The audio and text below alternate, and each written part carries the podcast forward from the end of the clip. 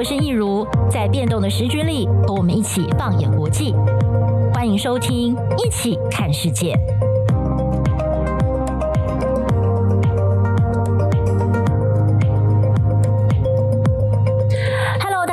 欢迎收听《一起看世界》Podcast，我是益如。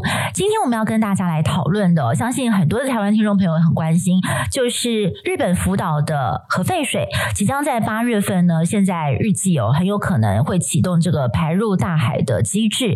那么这件事情呢，其实从今年哦，甚至从去年开始呢，就引起了这个周边很多国家的紧张。那这整件事情的来龙去脉到底如何？那么其实台湾的听众朋友也非常关心嘛，因为这个事情，因为日本跟台湾的。距离也是非常的靠近的，那有可能后续会有什么样的影响？还有日本国内以及各国又是怎么去看待这件事情呢？我们今天非常高兴，我邀请到的是我们国际新闻中心的副主任陈佩君，佩君姐来到我们的现场。佩君姐你好，呃，一如好，还有各位观众大家好。是的，佩君姐就是我们今天讲到这个呃日本的主题，当然要请教我们的日本专家了。那 那其实核废水这件事情，其实我我想想看哦，从这个三一大地震发生到现在，应该已经十二年了。对。已经十二年了，对，我记得啊，十周年的时候，我们我也有上 podcast 来说过，呃，十周年的一些事情，对，没错，对，那时候我们有稍微提到一点核废水的事情嘛，只是说我们那时候有在讲说，哎，日本政府有考虑要排入大海，但还不知道时辰，对，没有想到这么快，就是再过两年，哎，我们在今天来讨论这个主题的时候，其实已经看得到，应该就是在八月了，对不对？日本媒体是这么说啦，说最快是八月，那其实日本政府是在二零。二零二一年的时候，他对外宣布，他们决定就是要排放大海。嗯、那那个时候公布之后呢，当然就引起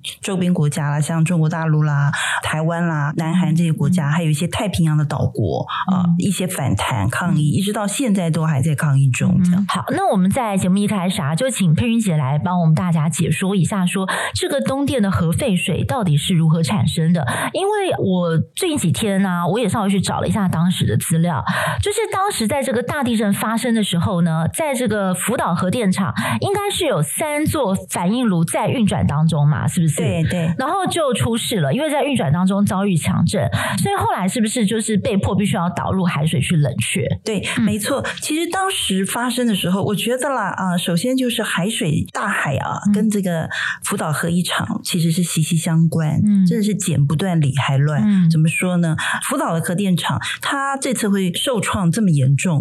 主要是当然是强震嘛，对不对？强震来袭，然后没多久之后呢，强震当然就已经把核电厂的很多东西都 shut down 了，停电，嗯嗯、然后很多的设施都受损，然后之后呢，隔了一段时间，大概有十几到二十分钟左右，嗯、海啸才来袭，然后就更加的呃，让这个核电厂就是一蹶不振，就是什么东西都已经呃毁坏，嗯，对，那所以说这是海水重创了这个核电厂，对，因为停电之后。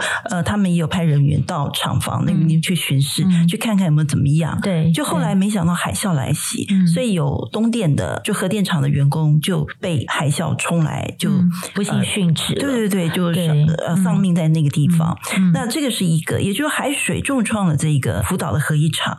那同时呢，现在刚刚一如所说的，为什么要用海水？嗯、要注入这个海水？对那其实很简单，就是没有办法。嗯，这是下下策了。对，因为大家知道海水。里面含有盐分，嗯，当你用海水要灌入反应炉或者是整个厂房，也就是说，你已经下定决心要报废这个核电厂，对，不然就是这个反应炉。嗯，那而且不是只有一个反应炉，一号机、二号机、三号机当时都在运转当中，然后四号机虽然是当时是没有运转了，因为它当时在休息啊，可是它也有，因为是受到地震的问题，它也有一些问题，所以说当时的情况其实是很危急，因为他们有估算嘛。嗯，大概如果没有注水进去，没有冷却那个反应炉，还有厂厂房的话，嗯，就是它的那个核燃料棒池水池，你必须要用水去把它覆盖，嗯，才能冷却。就是核燃料棒不能够突出，必须要在水的下面就对了。是，那所以在这个各方面的情况之下，他们也用了很多方式了。那大家就会想，那为什么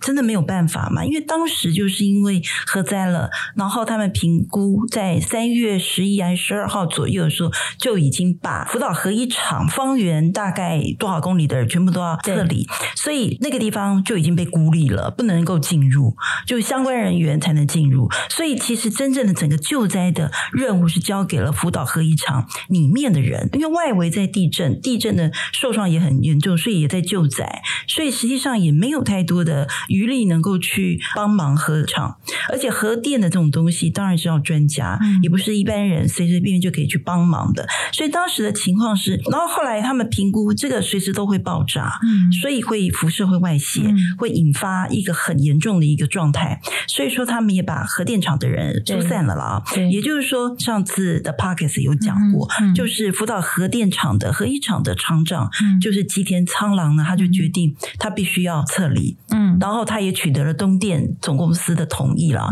他告诉他的严重性了。对啊，几个小时之后如果没有再注水，问题是我现在还找不到注水的方式。对，因为整个 shutdown 你自动注水的那个装置已经没有办法 work。嗯。对，然后所以说他们找了各种的方式啊。东电后来我记得那个时候我们是讲有五十个辅导的勇士。对，其实实际上是有六十九名。这六十九名是怎么形成呢？就是中上层的长官干部们，嗯啊、呃、留下来，他们让年轻人先走，先撤离了。嗯、那海水这个部分为什么最后的决策是这样？主要就是他们用尽了各种办法，要用淡水去注入，所以能够进入核一厂的就是自卫队。那个时候他们调派这个消防车，有那个水管可以可以注水嘛啊？嗯、可是问题是没有办法进入反应炉啊，没有人能够进入反应炉。嗯、你基本你穿了那个防护衣嘛，对，都没有办法，嗯、都很难靠近，嗯、因为他们每个靠近都有携带那个侦测剂，侦测那个辐射的那个剂量的，是其实很困难。所以说他们就要用消防车，可是消防车的数量不够，嗯、因为外头在地震，嗯、也在救灾，嗯、能够开进来的数量有限。好，自卫队来帮忙用消防车来注水，可是好不容易弄成了，要注水的时候呢，又余震，嗯，所以才注了六分钟就又 shut down，然后那场余震又让很多东西破坏了，所以这个方法又不行。后来他们又派出了自这个自卫队用空中洒水。啊，往那个厂房里面，因为那时候已经有氢爆了，嗯、然后所以厂房上面的屋顶已经开了，就炸掉了，所以就往往那个地方去注水，然后有请出美军的直升机也朝这个厂房注水，嗯、可是都对不准，对，所以说。就是用尽了各种方式，要用淡水，也就是来注水，其实都不 work。可是，一分一秒的过去，再不弄的话，因为实际上已经一号机已经清爆了，三号机也清爆，连四号机虽然当时没有运转，可是它也发生了，它也受到其他的波及，它也有受到影响。对，所以说当时的这个核一厂的厂长，也就是吉田昌郎了，他已经过世了啊。我们上次有讲，他在二零一三年的时候就过，因为癌症过世，因为癌。癌症过世了，对，对，那所以他那时候力排众议了，他就跟东电总公司讲说，他要注海水。嗯、那当时的首相官邸，也就是兼职人，当时的首相，嗯、他也说他要注入海水。那大家就知道，那注入管理，他整个这个核电厂就完蛋了，对，完蛋了，就不用反应炉没有，核一厂就没有意义了嘛。对，对，那所以说当时是不愿意的，嗯、叫他还是要想尽办法。嗯、可是那个吉田昌郎是一直跟他讲，你再不弄就来不及了，到时候灾害更严重。对。对对，所以说上次的 Podcast 我们有讲嘛，吉田苍狼就是尽管在那个视讯的会议上面呢，东电叫他不准灌海水，他虽然在那个会议上面说哦，OK 我不灌，可是实际上工作人员还是持续的在灌海水。对，所以说海水是因为这样，是是一个下下策，是一个没有办法。的办法。对，可是当时注了海水之后，的确核灾也就核一场没有发生大型的爆炸，辐射的外泄也稍微控制住，嗯、所以在当时的时候，大家是认为说有海水这个 idea 才总算让核一场。化险为夷，对，化险为夷。嗯、那为什么当后来当然首相官邸了啊，就是菅直人，也就是日本政府也同意可以注入海水，嗯、那是因为核子的专家都已经进了这个首相官邸，跟他说，的确没错，依照。道如果再不注入水让它冷却的话，嗯、会发生的状况就是东京全毁啊！这么严重，东京全毁，东北也毁了吗？东北也毁，也就是日本的三分之一的土地啊是会被辐射的，那到时候就没没有办法住，就必须要移出。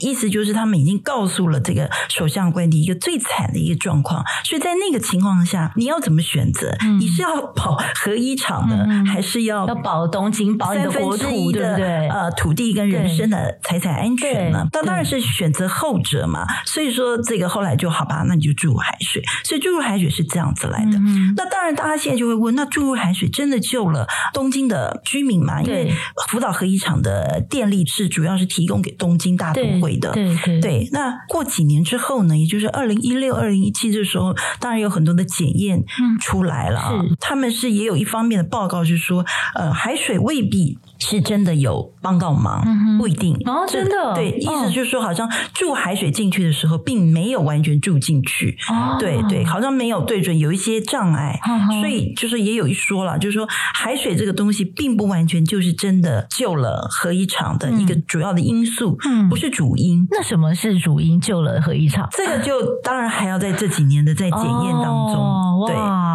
但是真的就是那个时候很危急了，嗯、就是一个不小心，如果这个情况没有控制的话，嗯、日本可能三分之一的国土就毁了，而且就是在几个小时之内你就要去做决定。对，所以我觉得这个最主要就是注入海水还是不注入海水这个问题的话，我觉得应该是这么说啦，嗯、就是当时在一个那么危急的一个状况之下，嗯、他能够做决定的，因为已经交给了福岛核一厂的厂长做做一个决定，对，因为只有他在那边，也没有任何的后援来，对。啊，也不是说首相可以决定，因为也不懂嘛，对。对，那东电总公司就在东京，他只能听取你的报告，然后告诉你你要这么做，他们是同意还不同意之类的。对，那当时的情况，也就是唯一最重要的，在厂长他大概呃所想到的就是保全所有的土地跟人民，还有东电东电这些人，嗯，是不是可以存活？对对对，核一厂能不能够保留下来，已经不在他的考量，没错没错。之中了。对，所以说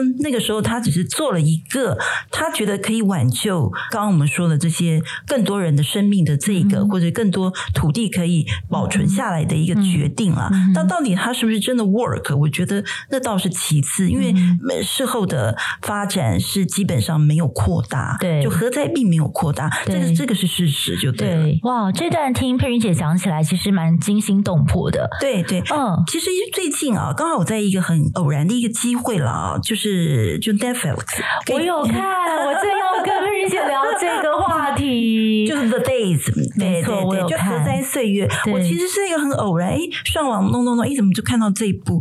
前一阵子了啊，就一口气把八集给看完了。哇，佩云姐，我要跟你 confess，我其实看到第二集，我就觉得太沉重，我看不下去。我前两集有看完，对，但是看得很痛，很痛，心很痛。对，那因为主演的人是伊佐广司嘛，是他刚刚拿下那个坎城影展的影帝，是对。那所以说，就我就把它看一下。可能是因为当时我们有参与这方面的新闻，所以报道对对，所以比较希望了解这个真正的情况。对，那因为他那个是 based on 他这个就是厂长吉田苍狼之后。在一两年，在过世前接受了那个听证会，嗯、就是他他去做报告，对，就是政府单位的一个原子能委员会的一个报告了，嗯、他去他去做听证，然后再加上有日媒，就是有记者，呃，经过了很久的，就是呃各方的这个去去采访啊，嗯、当时的这些勇士们，六十九位的勇士跟周边所有东电的人员当时的情况所写成的一本一本书，然后所以他。他们那个影集是按照呃吉田昌郎的呃正言，他的这个证词啦，然后再加上这个记者的这本书来做出来的一部就是八集的影片，这样。嗯嗯、所以如果看了看了那个影集，或许你可以比较了解，嗯，当初为什么不得不用海水，可能会比较有有一个理解这样子。好，那我还是要鼓起勇气把它看完。对对对对，因为我前面看了两三集吧，我就是看到大家开始逃的时候，本来不是很确定，嗯，有吗？有那么严重吗？突然看到那个海水整个冲过来的时候，嗯、那真的就是完全景观这个改，就是那个灾难过来。而且我也印象很深刻的是，包括一开始首相觉得啊，有那么严重吗？对对，对不对？嗯、就是他们那种，然后然后吉田昌郎这边非常的着急，这整个人心力交瘁，一个人要去站那么多人。所以刚刚在听佩云姐这么详细的去跟我们大家分享这个来龙去脉，就更觉得哦，这个真的是一个很沉痛的决定。对，医生是说啊，他其实是食道癌吧？食道癌，呃，就喉头那方面的了那他跟辐射没有关系。医生说，当然他从核电厂出来的时候是身体内是也有辐射量，对也也不低。可是他说。这个癌症应该不是因为辐射的关系所引起的，哦、因为辐射不会那么快了。对，它可能本身就有一些潜伏的癌细胞，可是它在这个核一厂的这一个期间呢，处理这个核战期间、嗯、太过劳了，可能因为这样承受极大的压力，对，这样加速了这个核细胞的这个扩散，癌细胞的扩散。对，是。好，那接下来啊，想请佩云姐跟我们大家聊聊哦。嗯、其实我们在新闻画面上，我想这个部分我们的听众朋友应该会很好奇，说、嗯、那这。这么多的海水要怎么样来处理？在过去十年啊，有好多的那个圆桶，嗯、然后日本政府把把这个海水一桶一桶一桶的把它储存起来，嗯、而且呢，他们还引进了一个叫 ALPS，是不是的那个系统？对，对，去处理这些呃海水，就是核核废水。但是他们的这个处理机制到底是什么？然后为什么现在已经 hold 不住了，决定还是得把它排入大海呢？对，所以这个还是啊。回归我们刚刚开始有讲说，福岛核一厂的这个核灾的事故跟海水脱不了关系。对，海水重创了它，嗯、之后他用海水去稍微可能平息了这场核灾。嗯嗯、那现在呢，他又要把这个他灌注海水进去，当然之后就用淡水了啦。对，前几天而已了。嗯、那现在他又要把他的这些核废水呢，再还给这个大海啊。对对，所以说其实是一个很微妙的一个关系了啊。嗯、那我们要讲就是这十年。来啊，十二年来，每天都会产生核废水。嗯、那核废水是怎么来的？因为他们注水进入反应炉或是厂房，就会积水，这个水还是会在那儿嘛。那你说水为什么会这么多？当然还有雨水，因为那个厂房已经开了，所以他后来放了一个覆盖物上去了。那有雨水也会渗透进去，还有地下水也会流入，所以水是会很多。所以他们每天就是都会产生大概一百吨左右，一百。多吨，现在每天要一百三十吨的水的核废水。那我们是讲核废水，日本人他们讲的是处理水，处理水就是经过刚刚一如讲的这个 ALPS、嗯、ALPS 的这个多核素处理系统、净、嗯、化系统、嗯、这个装置之后呢，它变成处理水，于是它处理过了。它处理什么呢？它处理的就是呃，里面大概多达了六七十种的呃放射性的物质，包括这个靶还有丝啦这些东西。那那他先用透过核废水把它弄出来之后呢，他会先透过这个净化装置把这个放射性的物质先给它去除。他们大概就是尽量能够去除去除掉。可是唯一有一个放射性物质没有办法跟水分离，穿吗？就是穿。嗯，对，是。所以现在在这个核一厂的这一个它里面一千多座的这个水槽，嗯哼啊，里面装的这个这个处理水，也就是我们说的核废水，都。已经去除了大概大部分的放射性的物质，是。只剩下氚，是。对，所以核废水里面还有氚哦，嗯、对，嗯、那氚要怎么去除？没办法去除，嗯、所以只能稀释它。嗯，那再回到刚刚一如说的，为什么会这么多？因为它每天是一百四十吨，到了二零二八年才可能会减少到八十到五十吨左右。嗯、对，嗯、所以它现在已经有多少？一百三十七万吨的哇水，大概五百个奥运。运标准泳池的这个水量了，嗯、对。那大家会问，那不能把它移走吗？为什么要放到别的地方去？对，没有人愿意，没有人愿意把这个放在自己家里。对，没有人愿意。对，对对对，所以说你摆到哪都没有办法。嗯、那说一定要排入大海嘛？一般核电厂会做的，对，一般的核电厂也都是有核废水的，嗯、它们也都是会排放入大海的。对，所以它已经有一个标准，国际间有个标准，而且是。被认证是比较安全的一个做法了啊，嗯、那所以以说现在这么多的核废水，它要怎么来排放？因为它已经宣布要排放，因为他们来评估过了。那当然，当初二零二一年宣布要排放大海的时候，尽管周边的国家都反对，呃，原子能总署应该是。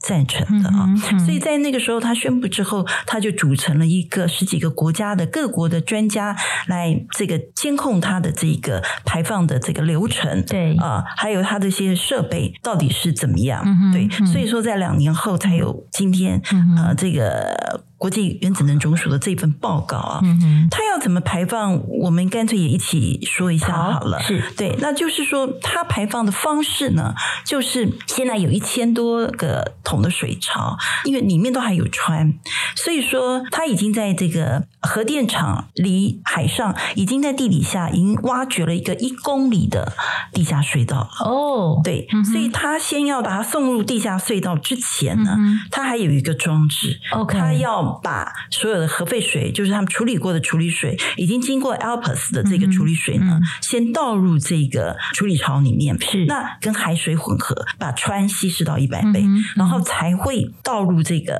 地下的隧道，然后这个隧道就通往海，对不对？对，地下隧道有一公里然后通往之后有一个出海口，嗯哼，然后到那边，那那个地方它都有设置那个 monitor，OK，监控，然后每天能够排出的氚的含量是有个限度的，对。然后排出去的核废水也是有个限度的，嗯、大家一定会说，那那个氚大概它的浓度是怎么样？对，大家可能就是最担心的就是这部分吧。啊、日本的话，它这次会通过国际原子能总署的一个检测，最主要就是它为了要展现它的诚意啦，嗯、啊，所以它其实压的非常的低，它的氚的浓度呢，每公升氚的浓度值会低于一千五百贝克。嗯，那日本的标准是。每公升是大概是六万贝克。哦，那真的是很低，对，四分之一而已。嗯，嗯，那 WHO 每公升是一万贝克，嗯，所以是它的七分之一。OK，对，OK，所以他提出这个数据啦，数据是这样子，嗯，所以说国际原子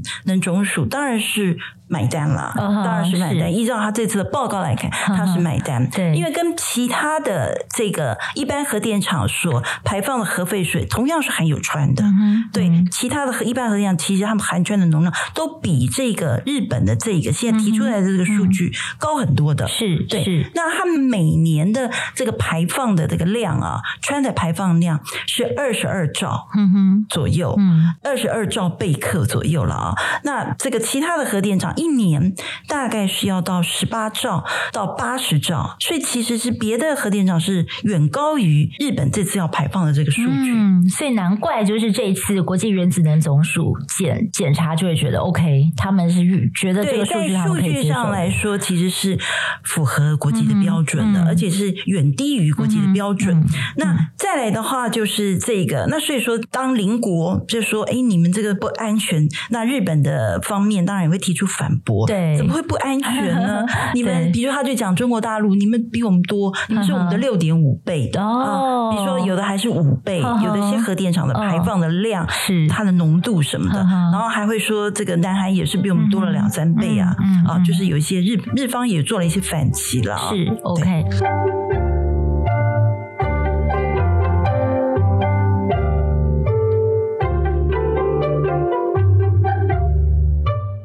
其实就是这次我们看到这个联合国国际原子能总署的署长格罗西，他也亲自跑了一趟亚洲，对对不对？然后而且这个过程当中，包括他在日本开记者会去解释为什么他们可以让这个日本的报告过关的时候呢，在现场还有一位南韩的记者，有没有？我不知道佩云姐你应该印象很深刻，去跑去呛他，我们有做新闻，对对对对对，跑去呛他说：“你你你老实讲，你是不是收了这个一百万欧元？”的贿赂款，日本政府是不是给你这个贿赂？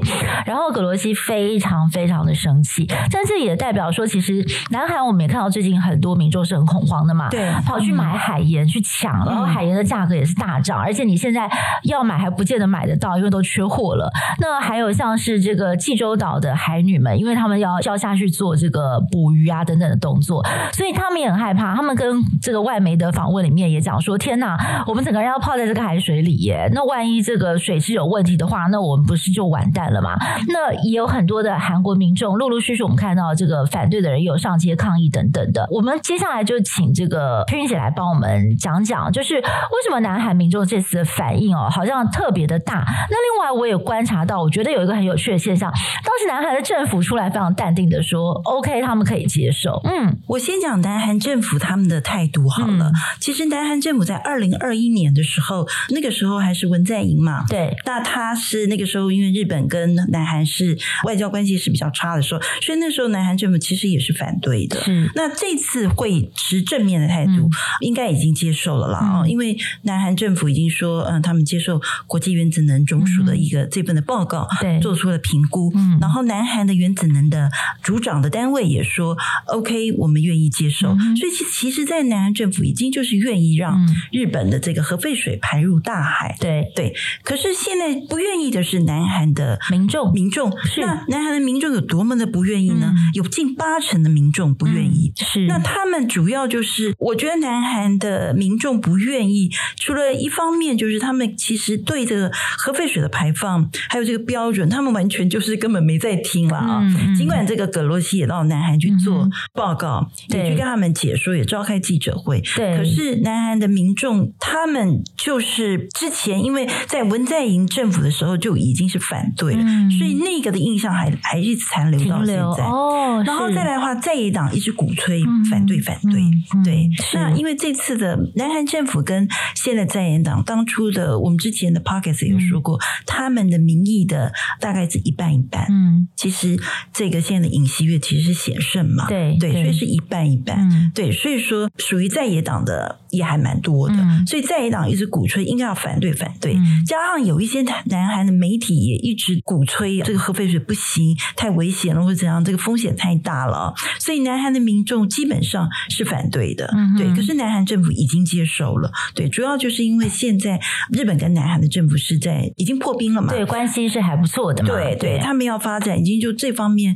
先不谈了，不要再拘泥在这方面，对，他们要开始呃展开他们军事跟产业方面的各方面的发展、合作交流，所以说南韩政府其实上已经是对于这个核废水排放大海这件事，他们其实已经接受，啊、嗯。呃，那你说那今后南韩民众还是会一直的持续的抗争？那当然，为什么呢？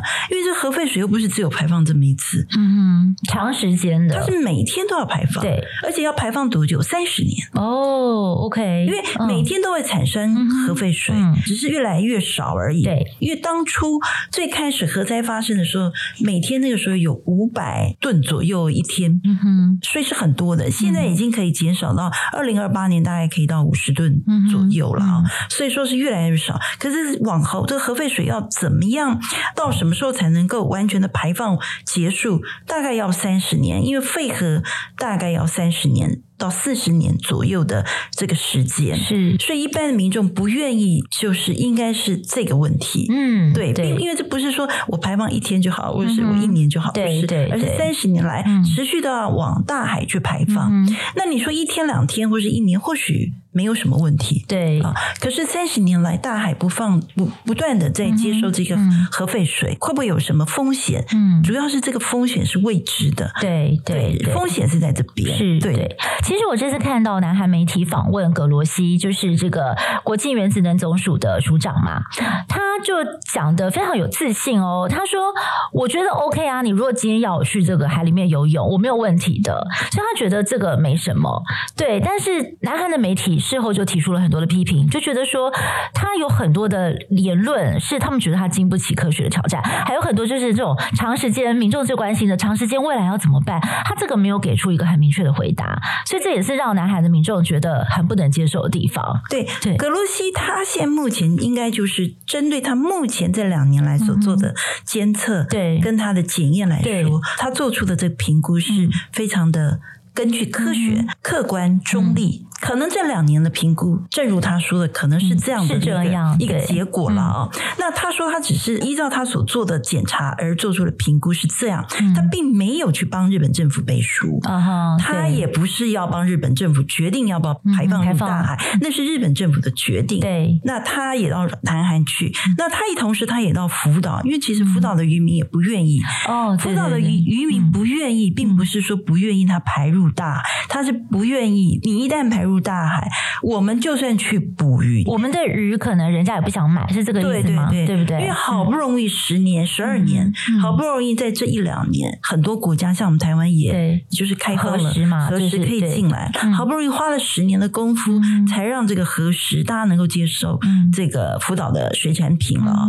那你现在又把它排入大海，那人家邻国都是反对的，那这样我的水产品，就算我的鱼是 OK 的啦，对，可是没有人敢买了，对，所以又变成一个风评的伤害，就是就是他们日本人讲风评伤害，意思就是说又是这个评价很差，就没有 credit 了啦，大家不相信你的产品，对对，大家不相信，就算它没有问题的，对，可是我的水产品还是卖不出去了，又要再重新经历十年前的那种痛楚，就对了。那所以说，福岛的渔民。或是水产业者，他们在意的是这个部分，嗯，因为他们也知道，因为他们是当地人，他也知道你不排入大海，不然你要要放到哪里去？对，要怎么处理这个核废水？是，是这个部分，是这个问题。嗯，对。OK，那南韩的人民，他们，我想他们还是会持续的抗争，嗯，因为那个风险是没有人可以说的给准的，因为是三十四十年是。我们的后代，他们或许可能要承担。嗯，现在好像看似是符合安全的标准，在那个数值之内，可是 you never know。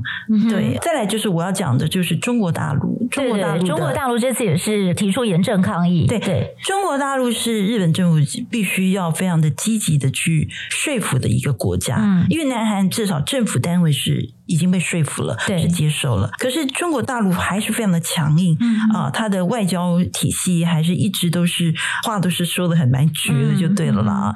那为什么中国大陆这么的强硬？主要他提出来的几个点了，他的意思就是他反驳，因为日本比如说这个氚的排放量或是浓度是比我们高很多的，哦，嗯、那中国大陆当然就反驳，他说他当然没有否认，的确他是那样子，比他们高了大概五六倍左右，没有错，他也没有。反驳，可是他的意思是说，这是一般核电厂的排放量。嗯，意思是我的我的核电厂没有核灾呀，对，没有发生核灾。你的里面弄出来的核废水是核灾，是如今已经 融毁了这状况。那那那边的放射性的物质，我们不知道，对，到底有多少的放射性物质是产生怎么样的？虽然说处理处理的装置、净化装置已经去除了，可是实际上是怎么样，我们不知道。对，所以意思就是。是中国所抓住的一个点，就是你的核灾所要处理掉的放射性的物质的难度是很高的，嗯、不像一般的核电厂排放的核废水，嗯啊，它要净化的其实是容易的多。嗯，还有再来，你是你是熔芯，你的每一个这个一号炉、二号炉、三号炉。都是已经是熔炉的这个状态所出来的核废水，不能够跟我们的一般的核电厂不可 等同等等闲视之啊！对对对对，不能拿来比啊！嗯，他的所持的概念是这样，是是 OK。对，我知道，我就想到说，好像去年吧，他们那个时候当时的发言人就赵立坚嘛，就是这个被人家叫做“战狼”的发言人赵立坚，他好像有 po 出一张浮世绘，日本的浮世绘的那个漫画，是讽刺啦，然后就看到那个。个小船上面就有人在那边倒那个核废水，然后其他的那个什么好像鱼啊什么都受害，反正就是去讽刺日本的这个动作。对，但是我其实我自己的观察，我觉得刚刚从佩云姐你讲到韩国跟呃中国的反应，我觉得这中间也有一些地缘政治的气氛的关系，没有错，对不对？对。对，像南韩的话，我觉得当然就是我们刚刚讲那个风险当然是在，对。对，那那个是要好几年之后才能够检验的出来的。对，目前的状况，我相信啊，国际原子能总署也不会是说瞎话了。因为刚刚益如有说，这个南韩记者就问他，你是不是拿了一百万欧元？的贿赂，大概是三千万台币左右了。啊？那其实这个之后呢，葛罗西也很生气嘛，他说你这个太荒谬了。南韩政府有替他说这个是假讯息，就是叫南韩民众不要相信，是。对，然后也叫南南韩的媒体不要再报这个事情了。所以我相信国际原子能总署应该。也不至于会睁眼说瞎话了。对，他目前的所收到的数据，跟他所检测的结果，应该是在安全值之内。嗯，哦，我们想应该是这样。可是因为我刚刚所讲的，这是三十年要做的事情。对对，那中间的变化，嗯，以及大海所能承受的，我们也也是一个未知啊。对，就是这里面有太多的未知。对对，因为碰过这么大的核灾，是人类过去没有经历过的。所以其实中国他提出那个观观点，虽然我刚刚讲的地缘政治可能因为中日之间关系很紧张，他必须要站在一个对立面，但是其实中国提出的那个观点，很多人也觉得好像也不能反驳，因为仔细想想，也真的有这么一点可能性。这么大的一个核灾出来的水，难道你觉得以现在人类科技的检测说没问题，就真的没问题吗？其实大家心里也是暗暗会打一个问号。那我想，南韩这种，因为太平洋岛国也都接受了，OK，, okay 开始两年前有反对的，那、嗯、现在最要说服的日本政府要搞定的，大概就是南韩跟中国大陆，尤其是中国大陆。那中国大陆的话，我想中国大概本来就对日本有太多的情节了，对。反日的情节，或是各方面的地缘政治的情节。对对对，我想那个部分的 part 也是非常的大，占的因素也是很大的。所以说，比较受害的这次的排放大海已经是已经排满已经定案了，定案了啊！什么时候最快是八月，嗯、那它应该就会排放了因为它已经符合了这个安全的标准。对，那我想南韩跟这个呃，尤其是中国大陆，它要怎么抵制它？嗯，嗯当然就是去买这个水产。对。的产品啊，那这样受害的当然最大的还是东北，甚至当然最主要就是福岛的这些水产的业者跟渔民，嗯嗯、他们又要再回到十年前、嗯、啊，所有的这个水产海产不被接受的这种、嗯、这种惨剧，是对，所以说其实受害最深的还是福岛当地的人了。嗯、对。对，其实君姐你讲到这个，我自己蛮好奇的，就是我想要知道日本的民众对这件事情本身又是怎么想的，因为我呃前几天也去查。查了几个民调，我发现呢，赞成把这个核废水排入大海的人多一点点，但反对的也很高哦，大概就是那种五十几比四十几这种 percent。所以其实也有很多的日本民众对这件事情是有疑虑的。我现在看到有报道说，日本的民众真的很担心说，啊，那我以后还能吃寿司吗？或者是什么的？就是大家会很担心说，哎，就在我周边的海域，哎，现在有这个经过了核灾处理之后的这个反应炉出来的这个废水。水要进大海了，那我们以后的生活又会受到什么样的影响？其实这也是日本政府很担，呃，日本民众心里的疑问。所以这个部分也请佩云姐来跟我们大家解说一下，日本民众又是怎么想？他们国内的舆情反应又是什么？其实大家应该知道，就是说，因为它是排入太平洋了，对，所以说海域不同，应该寿司还是可以吃，可以吃。我一说 就是那一边的海，不过海水是循环的，对，所以说，比如说他现在倒入了福岛周边的海。海域，然后大概多久会抵达台湾？好像是一年后左右吧。对。对，所以说其实是循环的了。我觉得能不能吃寿司，大概我们还哦吃，应该是 OK，可能是几十年后，可能或许我我们不知道，可能就发生了什么人吃了这个海产怎么了，我们不晓得。对，所以就是又回到刚刚我们讲的风险的这个问题，对未知未知的这个问题了啊。那或许大家会想，那除了排放大海，没有其他的方法吗？也有蒸蒸馏什么蒸发的那种方法，不过那可能是花费是比较高一点，而且可能也需要用一些比较精密的仪器了啊，所以说没有那么容易，所以我才会刚刚一开始就是说，这个核灾呢跟海水脱不了关系，它伤害了它，可是它又要把这个被受到伤害的东西再还之于大海，对对，因为核一厂我们知道它其实就是在海边嘛，对，你不要去移动那些核废水。潮，嗯，因为一千多座，你要怎么移？对对，然后又很方便的，只要找一个地下隧道就可以流进去，排入大海，排入大海。所以说，其实当然也有人批评了，日本政府找了一个最方便、最省钱的方式来做了啊。其实其他的方法不多，真的要处理这些核废水的方式不多，因为一般的核电厂也是这么做，所以他们选择了一个已经行之多年，然后有一个标准，一套标准的，然后又。被认证是安全的方式来做，那还有大家就会想，那就继续让它放在那边不行吗？不行，为什么？因为已经要满了，到了其实大概今年九月就差不多百分之九十七、九十八左右已经满了，不处理不行。那大家就说，那没关系啊，就再弄个地让它再摆啊。嗯，不行，为什么？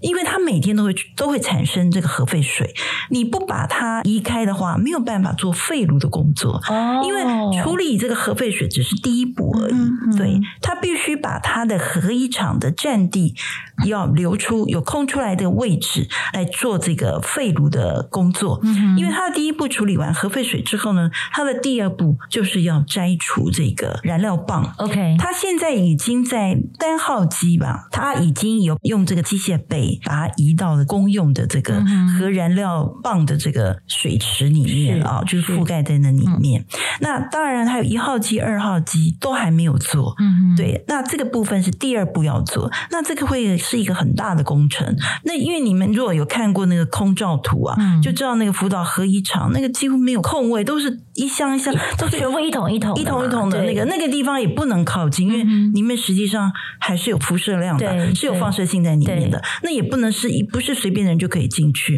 然后万一不小心因为翻了怎么办？水要是流出来了，所以那些都地方都是禁地，所以你必须要把它处理掉之后才有位置。嗯，车子什么人员机器才能进去去处理这个反应炉里面的这些东西。对，第一个就是要处理那个核燃料棒。那核燃燃料棒把它摘除之后，第三个流程就是因为它熔炉了嘛。对，那它熔炉之后，它有那个燃料棒，有很多东西都已经凝结在反应炉的设施上面，甚至厂房里面，然后有的已经掉落。所以现因为都这十几年没有人进去，因为那个辐射量很大，没有人可以进去，都是用机器人进去，然后照相出来，就是他们来看。是对，所以它有很多那个凝块，他们就是那种一团一团的那种。第三步是要处理那个部分。OK，那那个上面当然很多，那个放射性的东西太多了。对，那个必须要用机械臂，然后处理之后要放到哪边，然后要怎么清除它的放射性，那又是一个很头痛的问题。对对对。然后这些反应炉的东西弄完之后，整个核电厂。的外围也是辐射量很多啊，嗯、对，整个的要解体，嗯，就是厂房要解体，是。对，所以很多工作你如果不先把核废水给处理掉的话，后面都不能动，都不能动。哦，原来是这样，所以日本政府就是铁了心，我就是要往前走了啦，没有办法了，对，因为也已经十二年了，对，就是不能在这个战场上继续缠斗了，对我就是要往前走，因为他们整个的废核的、嗯。工作是预定四十年，三十到四十年嘛？那你现在已经有十二年了，那你核废水的东西都还没有处理掉，还没动，后面根本就后面又是一个很大的工程哦。对，所以说他们呃迫在眉睫。当然，大家他对外都是说已经没有地方可以存放了。对，那这个当然是一个最主要的原因啦。可是实际上就是，如果核废水不处理，后面都没有办法动。了解。好，那我们今天非常谢谢佩云姐哦，就是跟我们解释了，就是。是这个新闻的幕后，其实有很多的面向，包括说，其实我刚刚听到这个，我我觉得我也是学到，就是哎，原来日本政府是因为要把这整个厂要解体，它有时间上的压力，它必须要往前走，它不能在这个议题上面要继续的停留。那我们也看到了日本的邻国，包括了像是南韩还有中国，他们后面反对的原因到底有哪些？除了真的担心在健康上的问题，那当然也有地缘政治上的关系。那最重要的是，我觉得对我们没个人来说啦，就是说，虽然现在这个排放看起来呢是符合标准，但是它的后面是有变数，它是有个未知的。对，三十年之后会怎么样？其实没有人知道。但是的确，就像是这次的这个福岛核灾哦，给大家的一个教训，那也是很多的一个讨论，就是说，人类有在做很多的科技的时候，它后面的后果是什么？其实要怎么样去跟大自然和平共处，这好像是一个永远都必须要去讨论，也必须要去关照的问题。它也是一个无解的问题。那人类也只能够在这个过程当中，呃，不断的去调整自己，然后继续的往前迈进。嗯，好，那我们今天非常谢谢佩云姐来到我们节目现场，跟我们大家呃精辟的来分析这次这个福岛核电厂的废水哦，为什么必须要排入大海？为什么的这么的紧急？那还有这背后的很多问题。那我们也欢迎大家，如果对我们这次的这个呃这集的讨论有任何的回馈，也可以来到我们的粉专还有我们的 IG 留言。那也别忘了，就是每个星期天的晚上十点钟，我们一起看世界电视版，会为大家整理当中重要的国际时事的分析。那还有就是我们这集第四季的一起看世界 Podcast 在今天告一段落。那我们下次第五季呢，会在八月的时候呢，继续的跟大家见面，也欢迎大家准时的锁定。那我们一起看世界 Podcast 就下次再会喽，拜拜，拜拜。